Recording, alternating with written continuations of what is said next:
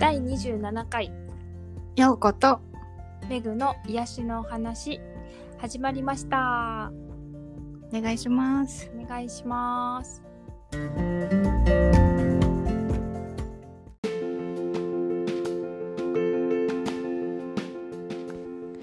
この番組はライフコーチでありホリスティックセラピストであるようことナチュラルビューティースタイリストであるメグがお送りする心と体にまつわる癒しのお話です。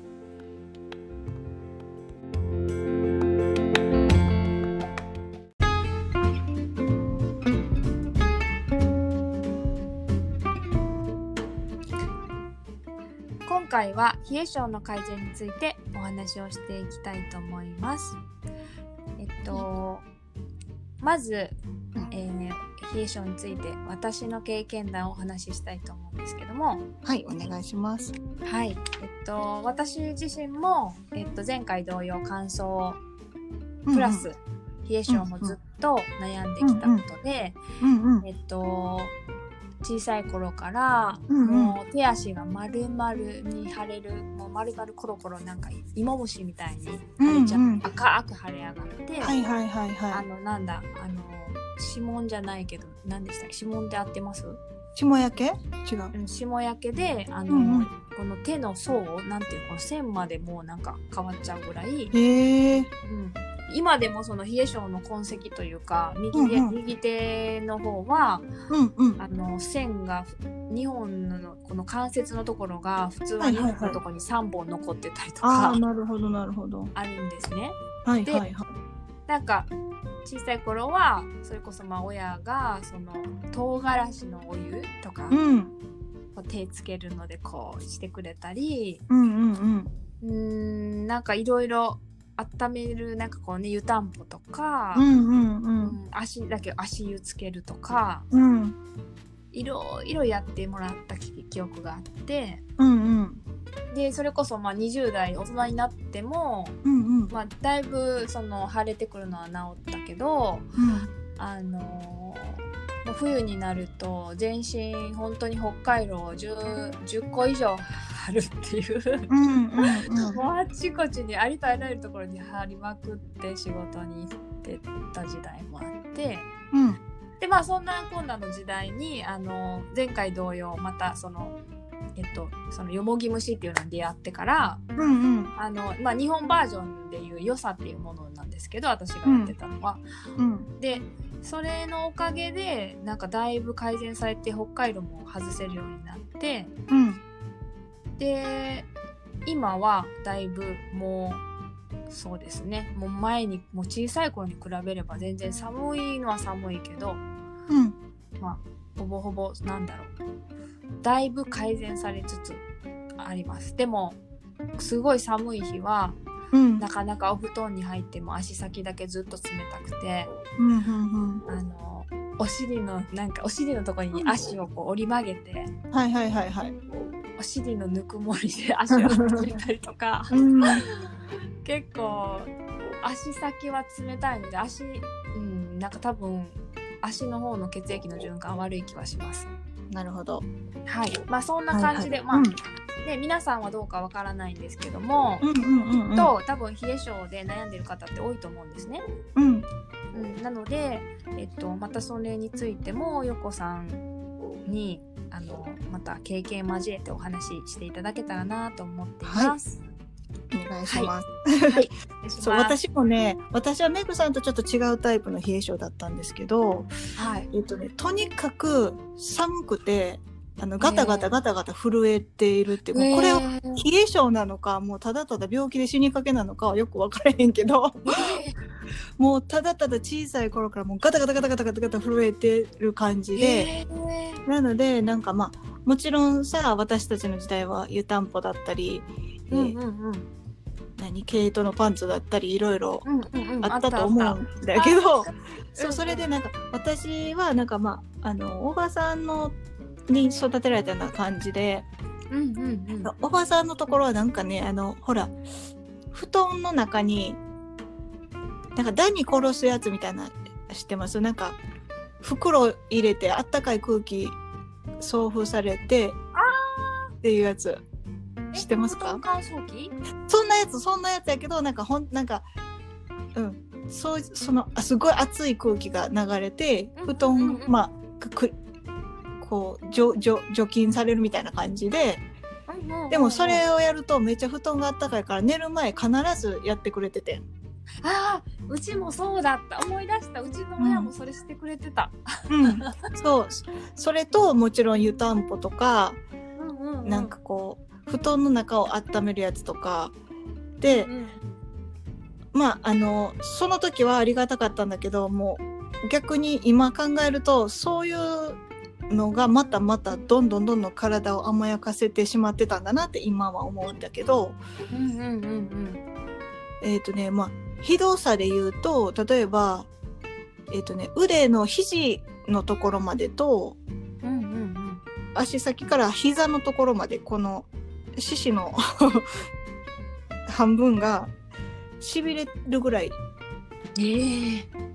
でもう冬は毎回。でなんちゅうの？学校でももう鉛筆なんて持てないみたいな感じだったかな。うん、でまあメグさんが言うみたいにもう寒くて布団の中に入っても寒くて寒くていつまでたっても体が冷たくて。うんうんうんなんでなんかまあ若い頃10代の頃とかは、うんうん。えー、と布団まあもちろんなんていうの？毛布でうん挟む中なんか布団の中に2枚毛布が入っててその中に入り込む感じ。はあし下にも上にも。そう。でしかももうほんまにどっか行くのっていうぐらいの服着てねんね あー確かに。私も昔そうでしたね。何重にももうモコモコになってましたね。そうそうそう。でなんかもうそんなことをししても寒くて眠れないとかよくあったんで、まあむちゃくちゃ体が悪かったっていうのはもちろん分かっているんだけどえうんうん。なんかこの改善の仕方とかもわからないし、うんなんていうのそんなんなんか冷え性なんかみんなそあるもんやみたいな感じでしょ？うんうん。なんか女性はあるもんやみたいな感じうんうんうん。だからなんか辛いなみたいな感じで思ってたしたまあどれか二十歳ぐらいの時になんかこうヒートテックとかが出だしたからもちろんすごい買ってたし、うんうんうん。えー、ともういつもタートルネックとかさもうなんていうの、うんうん。ありとあらゆるレッグウォーマーとかアうんうんうんーアームウォーマーみたいなのとか、うんうんうんうんもうありとあらゆる部分を隠すためのものを持ってって使ってたんだけどうん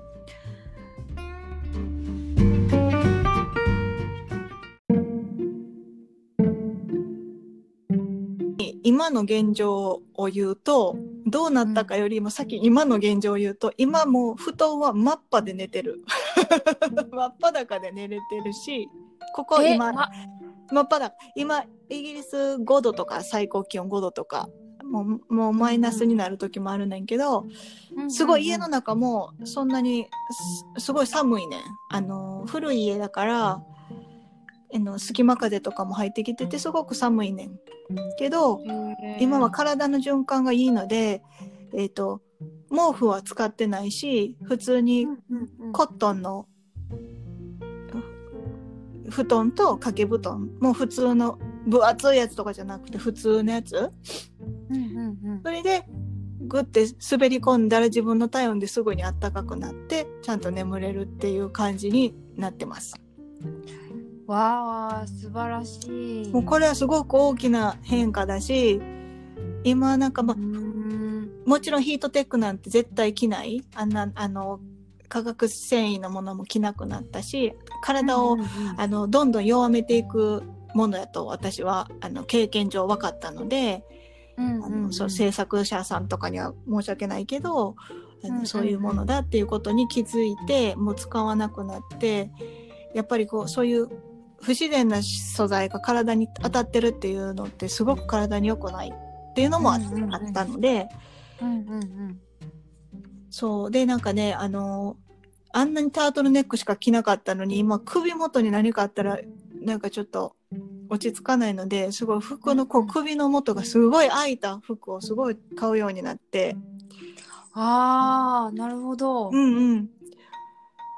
ああでも私もそれ同じかもしれないです。最近首元、昔はもう本当に首までもうぎゅうぎゅう詰まってるんかねぐらいの、うんうん。服着てたけど最近なんか首元が逆にい嫌なんですよあれ。いやいや。そうなんです。でなんかそういうう変な足元はなるべく温めるように、うんうんうん。しまあ、く靴下もあの冷え取りソックスみたいなのは、うんうんうんナチュラルな素材だからうんすごい気持ちいいので家の中ではそれを履くようにしててでもそれぐらいであとは、うん、そんなんがもうガタガタ震えるようなことはもちろんね私は体質的に寒いのが苦手っていう体質だからうんうん。あのアイユルベーダでいうその風の体質とかそういう体質の中で私はちょっと苦手なので、うん。えー旅行行くとしたらすぐに熱帯雨林とかああいうところに行ってしまってるんですけどそっちの方が好きやし耐えれるので。でなんかあのお風呂とかも結構42度とか普通普通に入れんねん。結構暑いのが大丈夫。うんうんうんうん、だからいやもうなんかあんまり普通ちょっと低温やけどするでとかでもああんまり影響はないの私には。だから寒ければ寒いほどすごい感覚としては私は寒く感じんねうーんんそうそうでもまあ今はだいぶ良くなったかなその外に寒くてすごく着込んで外に行っても以前はもう別に一緒ぐらい寒かったんねんけど今は着込んだら全然平気で、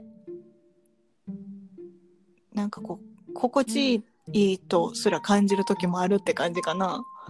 へうん、すごく変わったなって思います。こうなってからはもうむちゃくちゃ楽よね。あんまりいろんなこと考えんでいいし、心配せんでいいし。うんうんうんうんうんも持ち物もね身軽になれそうですねそうそうそう。本当に持ち物が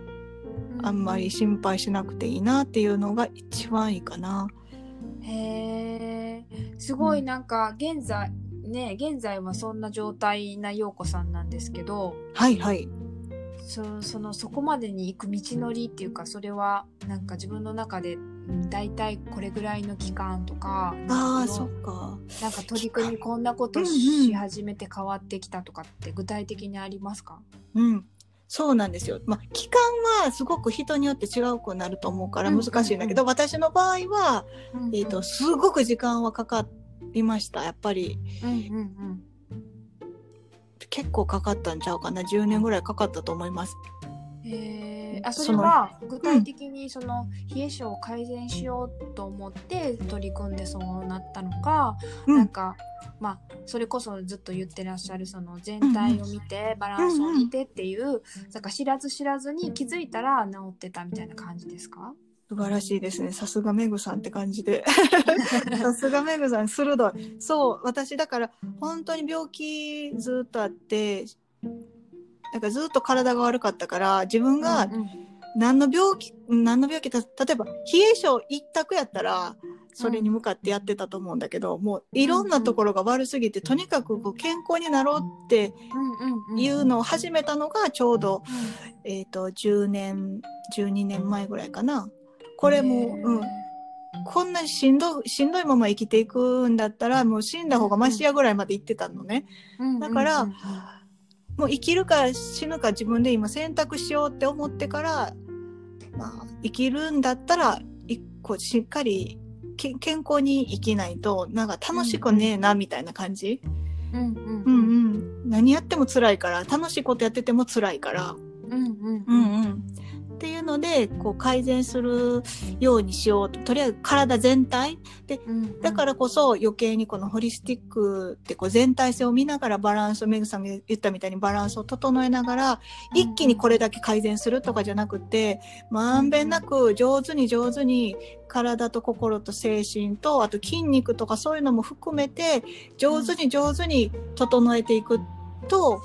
うんうんただただ楽しく楽しくなんかこうどんどん体が良くなっていくみたいな感じで、あ気がついたら、あ乾燥もなくなってた冷え性もなくなってたみたいな感じだったのは確かです。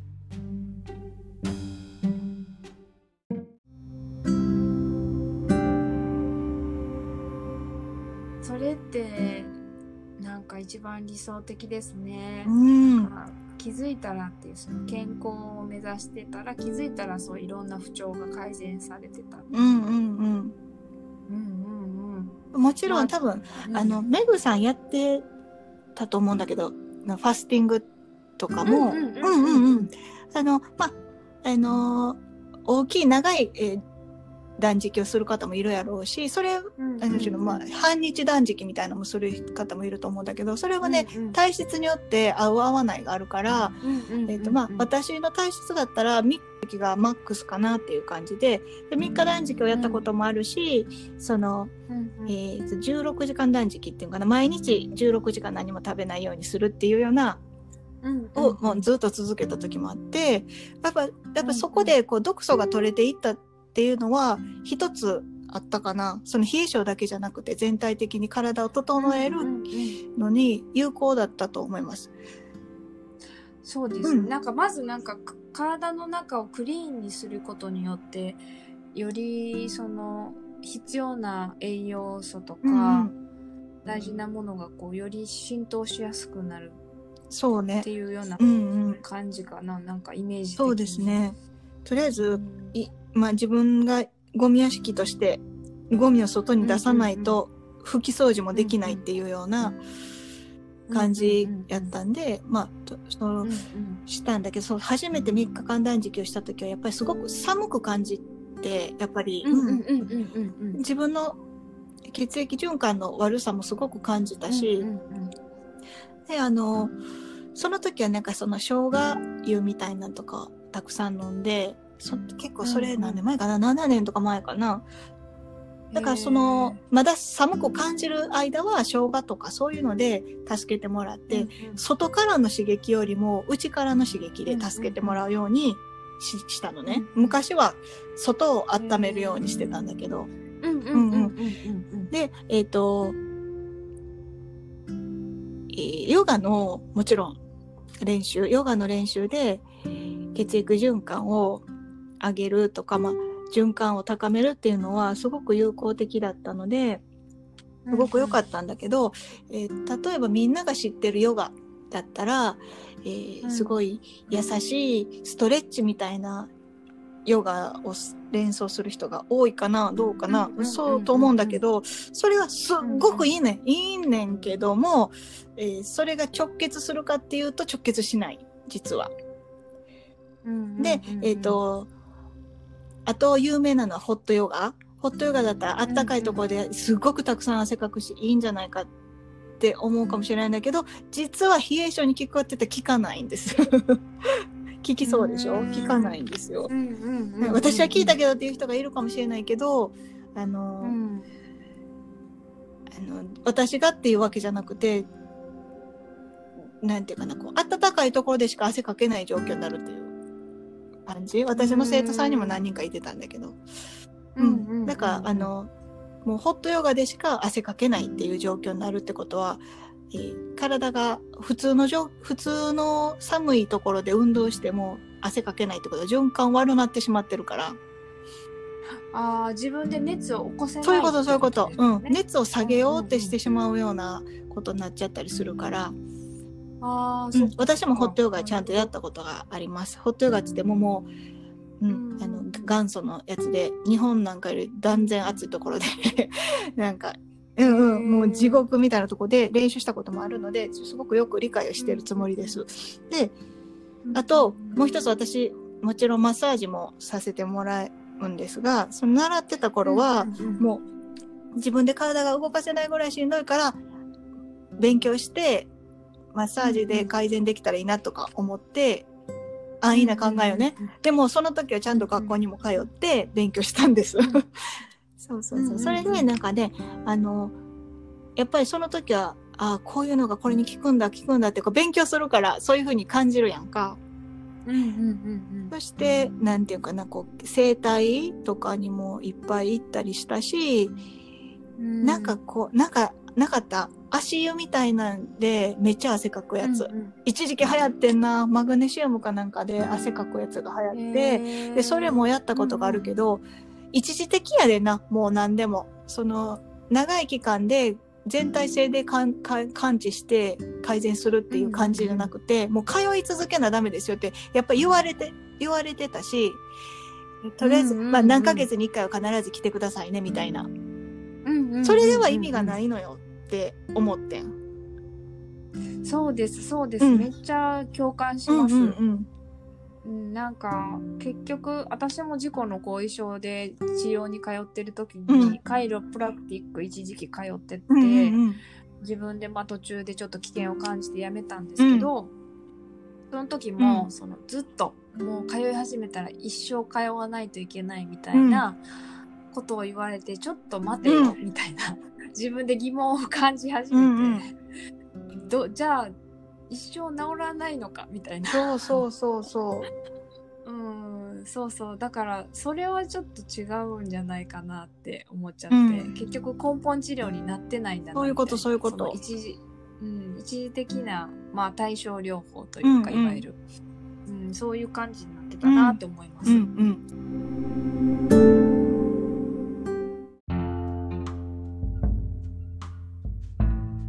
年、7年、6年前ぐらいに、インドで、うんうんうんまあ、あの、資格、ヨガの資格を取った時に、その時にうんうんうんなんかあの、その時はまだね、あんまり体が強くなかったので、筋肉とかもつけたことが、その、人生で一度もなくて、病気で、なんかあんまり運動とかもできな、しな、したくなくてしなかったから、筋肉なんか全然なくて、まあそれが悪かっったんだけど、た。うん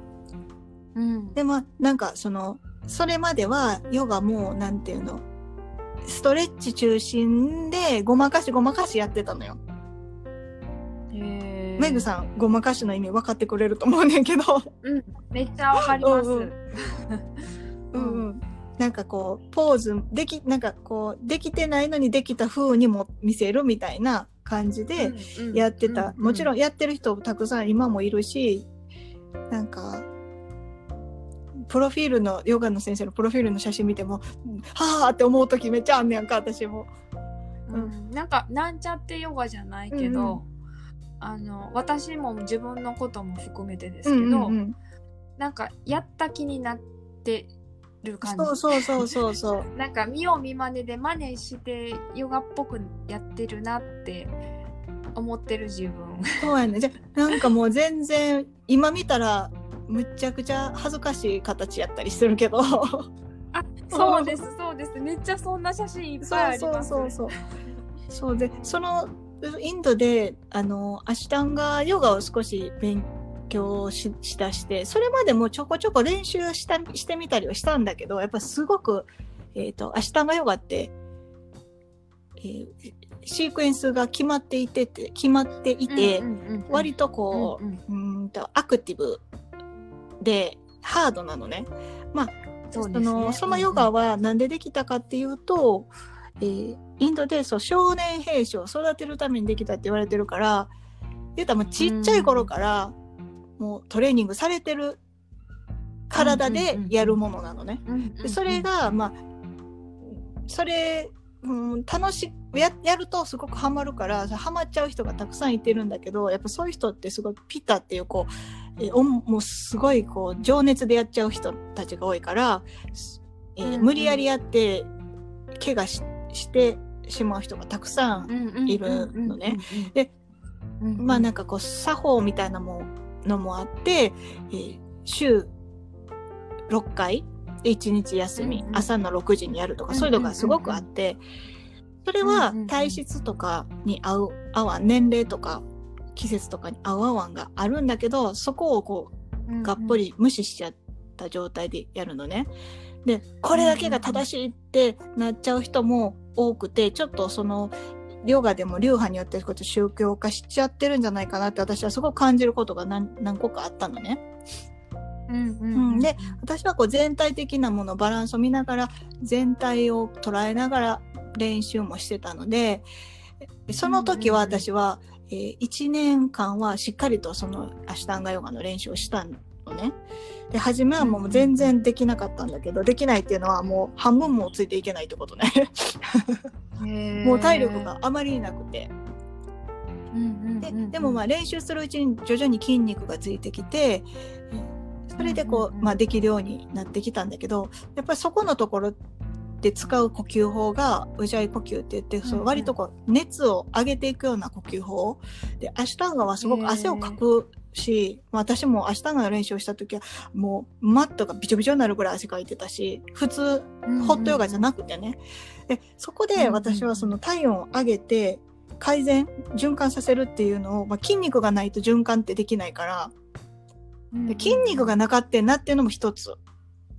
あります。うんで流れが悪かったっていうのはやっぱり、えー、変な体の癖のままヨガの練習したりしてると、そこの流れがブロックされるので流れが良くない。だからあの、えーとまあ、ヨガで言うとアライメントって言うんだけどこの体のポジション取りをきっちりと整えるようにしたらむちゃくちゃ改善したんだ。うんうん、そこが私は一番大きかったかなと思います。うんうんうんその1年間がやっぱり大きかったんですね、うん、自分の体の変化を感じるっていう意味では。そうねやっぱりちゃんちゃちゃんと筋肉をつける。ただたださあの外側の筋肉。例えば、うん、えーと、ジムとかで、えー、部分部分でつけていくねんなジムって。筋肉を、その全体性がないという感じ。一箇所一箇所を強く大きくしていって、ターゲットをここに絞ってここに絞ってっていう風にしてやっていくからあの切り離された状態なのよ。うんうんうん、でもそのやっぱりヨガは全体性を見ながらしかも呼吸とともに整えながらやっていくからやり方によってはね、もちろんやり方間違ってる人もかなりいてるので全然あの、できてないっていうかさそこに行かない人もいるんだけども、うんうん、あの私はあの全体性を見ながらきっちりと練習したら、もちろん筋肉も上がるし筋肉で流流してもらえるもの血液であったりリンパであったり流してもらえたりしつつ、えー、自分は中でこう毒素も取っていたので流れやすい状態っていうのを自分で作れてて、さらにその時は割とストイックに、えー、ベジタリアンビーガンを、うん、やってた時なので、うん、変なものがあまり入ってこない。処理しにくいものが入ってこない状況の中やってた。あの時期はすごく大きくて、うん、それから結構どこ行っても体がこう順応するのがすごく早くなったの。うんうん、えじゃあもうそのえ6年前ですよねインドにそうね、うんうんうん、その1年間えっ、ー、とね、うん、えっ、ー、とね、行ったのは2ヶ月か3ヶ月ぐらいなんやけど、その後1年自分で自己練習。自分でしっかり全体性見ながらバランスを見ながら改善していった。あのほんまに一人で一人で研究に研究を重ねてやっていったからこそ、うんうん、えー、みんなのできないできないとかそうなかなか進まない人の気持ちを分かりながら教えることができるのは自分がそこにいたからって感じやね。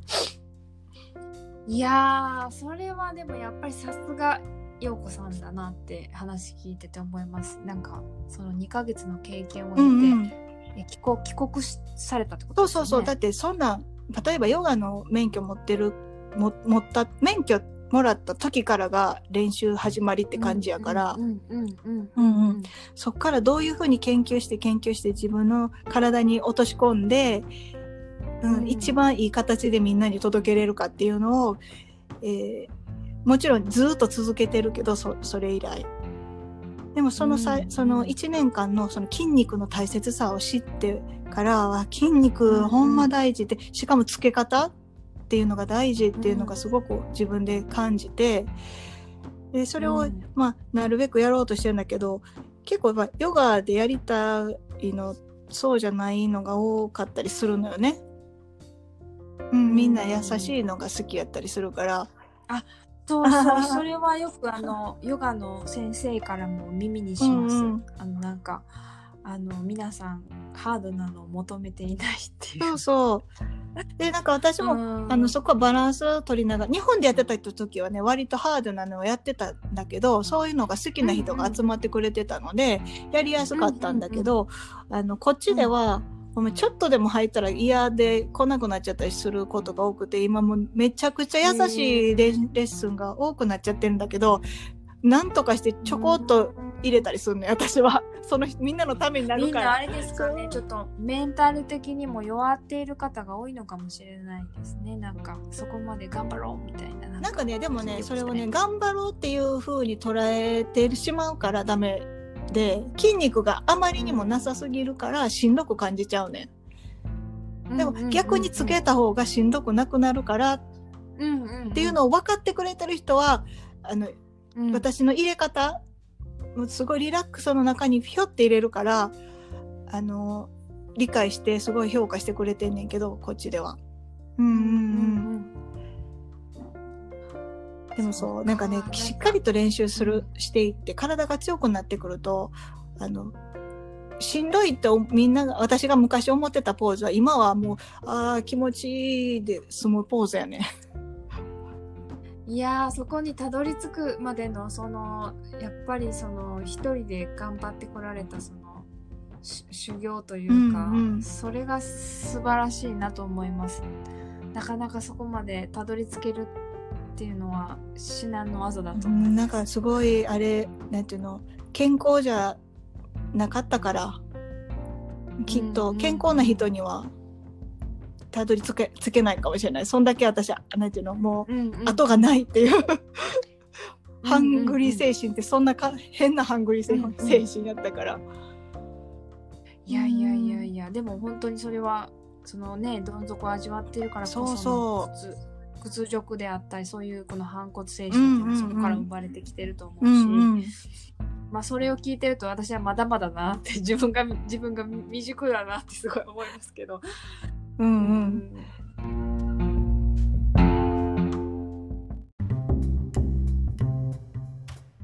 うんいやなんかいろいろいろ今なんか冷え性のお話からなんかいろいろ筋肉の話にねすごい。いやほんと冷え性は筋肉やと思うねんな私。うーんなるほど、でも陽子さんがそのねプルプル震えたりするぐらいにまでなんかすごい寒さを感じる体だったってことを考えると、うんうんうんあの震えるっていうのはまあ筋肉がまあ収縮したりとか、まあ結局血液の循環が滞ってめちゃくちゃ悪かったもんね。うんうんねこう、まあ、結局筋肉がこうなんて言うんだろうけ痙攣してるってういうんのうんうんかもしれないって。うんうんうん。なので全部筋肉につながりますね。そうそうそうこ本当にそうんうんうん。う。でまあ足なんか、ゆめきさんが言ってた足先とか指先はうんうん。うん確かに難しいと思うのね。私もあの、うんうん。やっぱり寒くあんまりにも寒いところにずっといてたら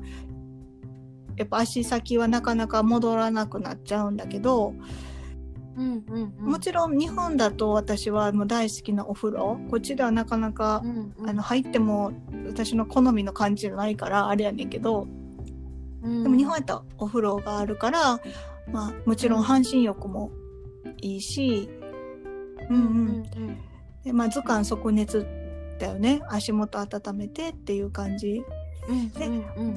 えっ、とね、えーもちろん足リフレクソロジーみたいな足つぼマッサージみたいなのももちろん効くのでもし、コンビネーションで足りなんかまだまだ足りないなみたいな時は足つぼちょっとやってみようとか。うんうん、うんうんうん。そんな感じ。私も時と場合によってやってます。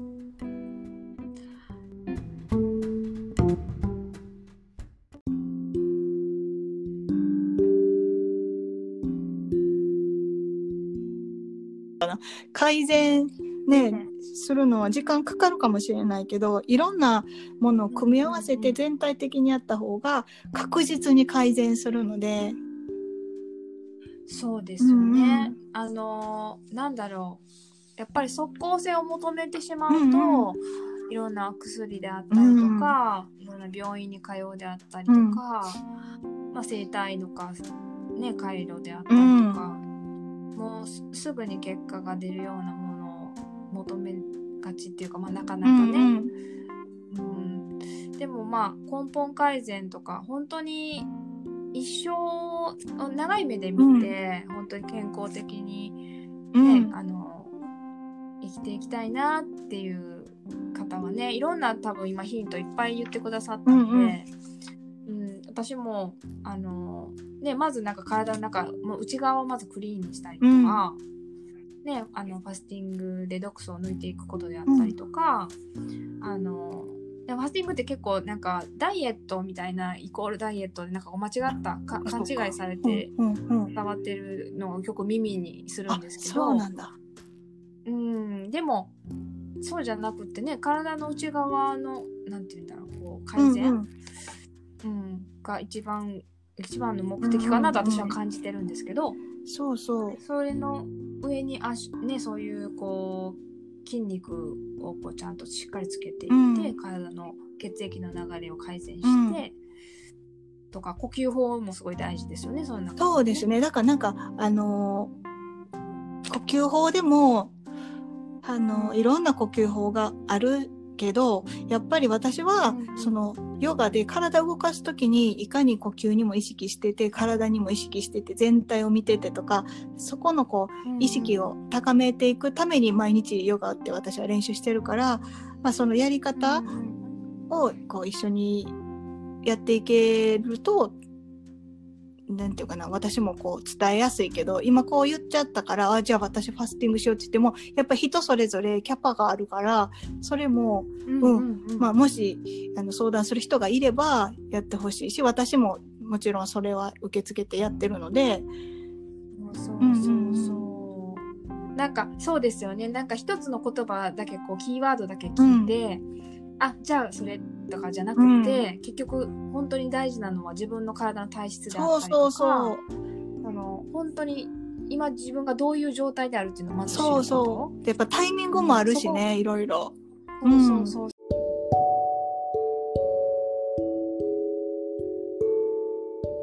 うんうん。まあ全体性、自分の状況を見るっていうのが一番、だからそれを見るために、う、うんんうんうん。練習し、見方を学ぶとかも大切よね。うそうん。ですね。なんかゆこう自分が見極める力とか、そのね何がその自分に合ってるかとか。そうそう、別にファスティングやりたくなかったら全然やらなくていいし、やりたいことに、が、例えばヨガやったら、ヨガやったら自分にはどの、たどのヨガが今合ってて、どういうふうに、うんうんうんうんえっ、と、進めていくのがいいんだろうっていうのを相談してもらえたら答えやすいかな。うんうん。そうですよね、うんうん。自分に合ったもの。なんか誰誰誰しもがそのねその人がやってることが自分にも合うかって言ったらそうそう、でもしかも今のっていう,、いうのが大切で、今の自分に合う,、うんうんうんうんでもいずれは変わるかもしれへんっていう気持ちでオープンな頭でやっていかないと、も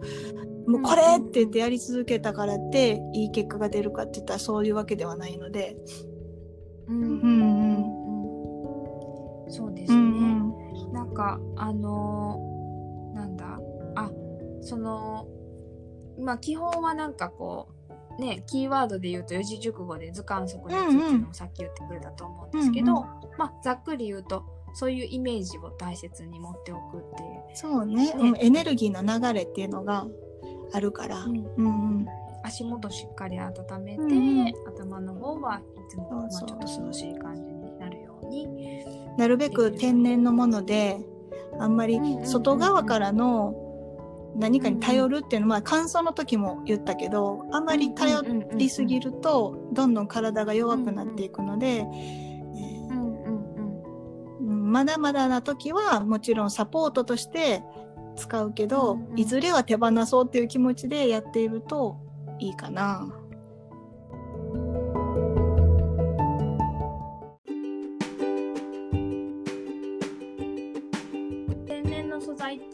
ぱり一番体に馴染みやすいといううそう。うん、いい気はします本当に。やっぱ肌のその結局乾燥とかにもまた結局戻ってくるというか、あの肌が敏感な人ほどねそういう天然じゃないとちょっと合わない方も実際いると思うし。それって結局不自然なものだから叶ってないっていう、体の自然な反応で、うん、私もできるだけ綿とかコットン、うん、とかにするように気をつけてるんですけど、なんかヨガとかでもさ、うん。あのちょっと冬場ヨガやろうと思うと薄着でやるからちょっと寒く感じるからうんうん。あのなんかヨガソックスみたいな履いてやる方とかもいると思うんだけどもうね、うんうんうんうん。私からしたらちゃんとやってたらそんなん絶対いらんでって思うぐらい全く寒くないの、うん。もうヨガマットの上に立ったらなんか。なんかむっちゃ体がうん。ちゃんと循環しだすというか。へえ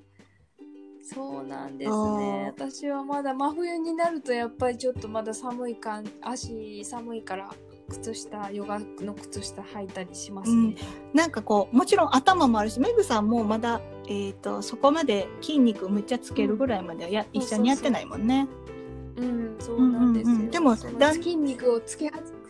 つけ始めたなーって頃にヨゴさんイギリスに旅立っちゃった。いやでもねあのねそれってうん一気に筋肉だけっていうわけにはいかないのでまずメグさんは体のいがみがすごくあったからそうそうそう。いがみを直して筋肉つけてストレッチしてってこうこう順順に順々にやっていかないと。そうです、そうそうそうそうそう。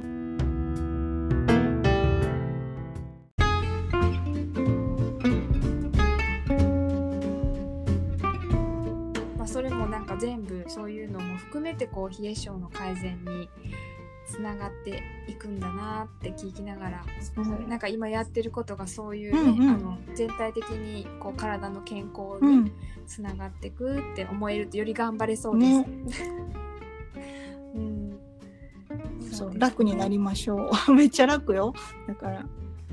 怖いものが、ね。うん、怖いものがどんどんなくなっていくってすごい楽しい。本当ですね、健康が何よりです。ほんとほん。とにもう特にね今これからどんどん寒さが厳しくなってくるので、うんうん。あのまあ、こういったねなんかそういうなんていうのあの対策じゃないけど改善方法のちょっとアドバイスをこう皆さん参考にしながらね寒さを乗り越えていけたらなと、ね。うん思います、はい。なんかね。それでは今回はこの辺でよろしいですか？はいはい、ありがとうございました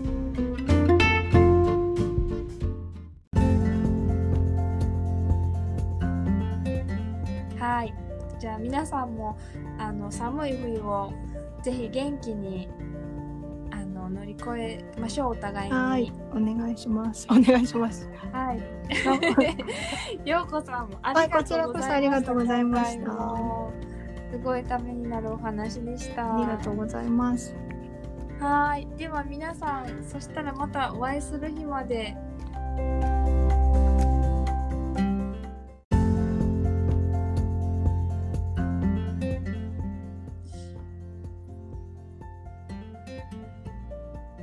えーっと今回は、えー痛みと心の関係とそのアプローチについて、はいえー私たちの経験談を交えながらおうん話しさせていただきました。はいはい、また今後も、えー新しい成長とか気づきがあれば、皆さんにシェアしていきたいと思います。はいはい、今日はこの辺で終わりたいと思います。よこさんありがとうございました。ありがとうございましたそれでは皆さん、また会う日まで。さよなら。さよなら